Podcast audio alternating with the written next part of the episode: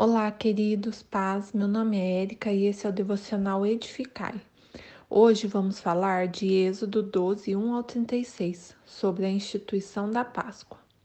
O capítulo inicia falando da ordenança de Deus ao povo de Israel, que é passada para Moisés e Arão.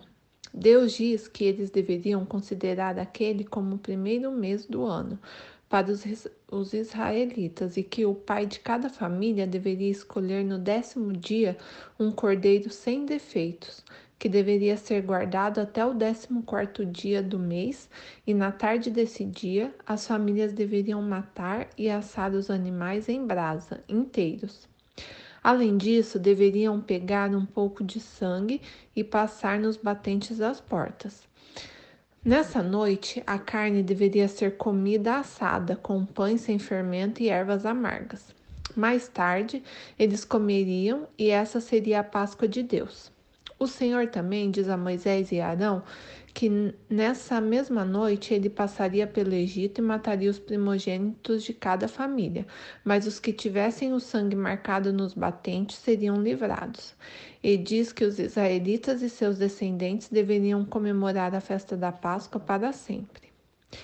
Deus também diz para que durante sete dias o povo de Israel comesse o pão sem fermento e qualquer um que desobedecesse seria expulso do povo. Então Moisés manda chamar os líderes do povo e diz as ordenanças de Deus. Depois de escutarem, os israelitas se ajoelharam e adoraram a Deus, foram e fizeram tudo como havia sido ordenado.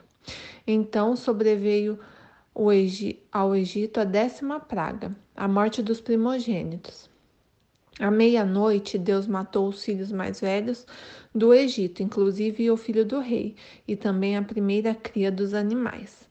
Nessa noite, o rei chamou Moisés e Arão e pediu para que eles e o povo saíssem do Egito.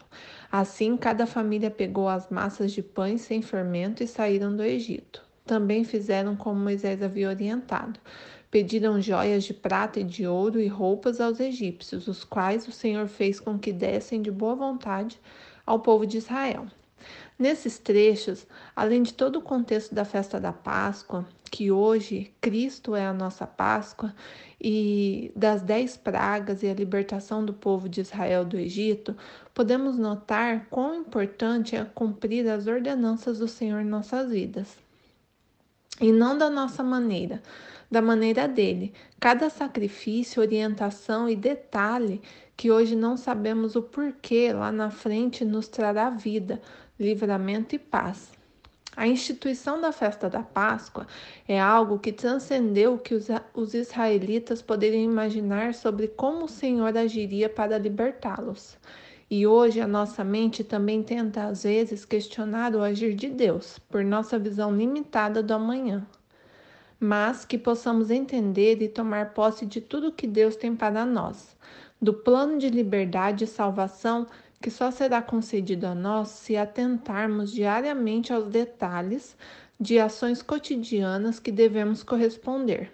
Ou seja, vida com Deus, com louvores e sacrifícios a Ele, pois Ele é o nosso Senhor e nas mãos dele está toda a nossa vida, presente, passado e futuro.